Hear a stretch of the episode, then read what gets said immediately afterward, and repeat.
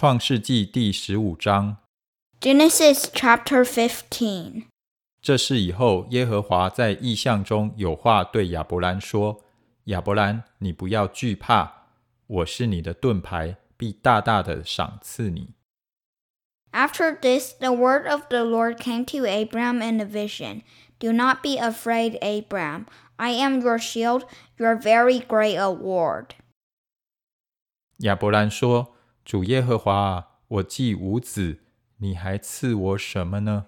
并且要承受我家业的是大马士革人以利以谢。But Abraham said, Sovereign Lord, what can you give me since I remain childless and the one who will inherit my estate is Eliezer of Damascus? 亚伯兰又说：“你没有给我儿子，那生在我家中的人就是我的后嗣。” And Abram said, You have given me no children, so a servant in my household will be my heir. 耶和华又有话对他说：“这人必不成为你的后嗣，你本身所生的才成为你的后嗣。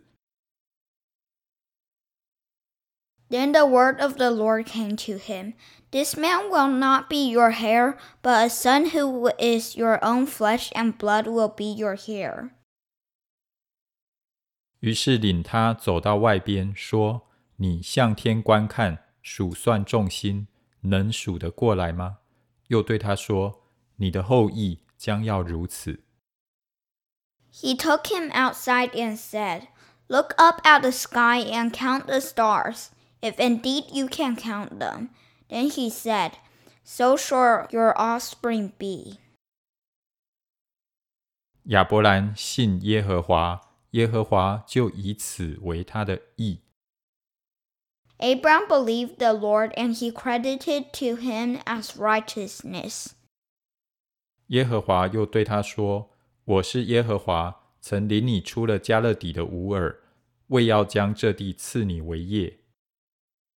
He also said to him, I am the Lord who brought you out of Ur of the Chaldeans to give you this land to take possession of it. ” 亚伯兰说：“主耶和华啊，我怎能知道必得这地为业呢？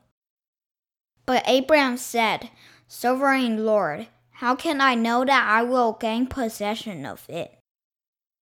他说：“你为我取一只三年的母牛，一只三年的母山羊，一只三年的公绵羊，一只斑鸠，一只雏鸽。”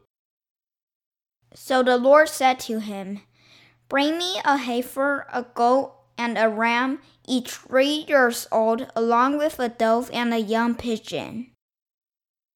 亚伯兰就取了这些来，每样劈开，分成两半，一半对着一半的摆列，只有鸟没有劈开。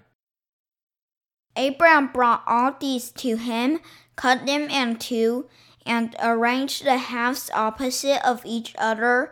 The birds, however, he did not cut in half. 有鸷鸟下来，落在那死处的肉上，亚伯兰就把它吓飞了。 The birds of prey came down on the carcasses, but Abram drove them away. 日头正落的时候，亚伯兰沉沉的睡了。忽然有惊人的大黑暗落在他身上。 As the sun was setting, Abram fell into a deep sleep, and a thick and dreadful darkness came over him. 耶和华对亚伯兰说：“你要的确知道，你的后裔必寄居别人的地，又服侍那地的人。那地的人要苦待他们四百年。 Then the Lord said to him, Know for certain that for four hundred years your descendants will be strangers in a country not their own, and that they will be enslaved and mistreated there. 并且他们所要服侍的那国，我要惩罚。后来他们必带着许多财物从那里出来。 But I will punish the nation they serve as slaves, and afterward they will come out with great possessions. 但你要享大寿数，平平安安的归到你列祖那里，被人埋葬。 You, however, will go to your ancestors in peace and be buried at a good old age. 到了第四代，他们必回到此地，因为亚摩利人的罪孽还没有满盈。 In the fourth generation, your descendants will come back here, for the sin of the Amorites has not yet reached its full measure. 日落天黑，不料有冒烟的炉，并烧着的火把从那些肉块中经过。 When the sun has set and darkness has fallen, a smoking fire pot with a blazing torch appeared and passed between the pieces. 当那日， 耶和华与亚伯兰立约，说：“我已赐给你的后裔，从埃及河直到幼发拉底大河之地。 On that day, the Lord made a covenant with Abram and said, To your descendants I will give this land, from the Wadi of Egypt to the great river, the Euphrates.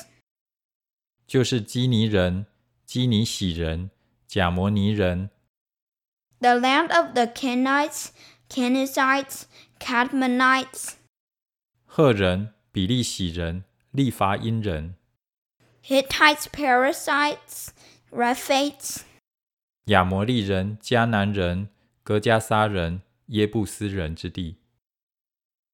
Amorites, Canaanites, Girgashites, and Jebusites.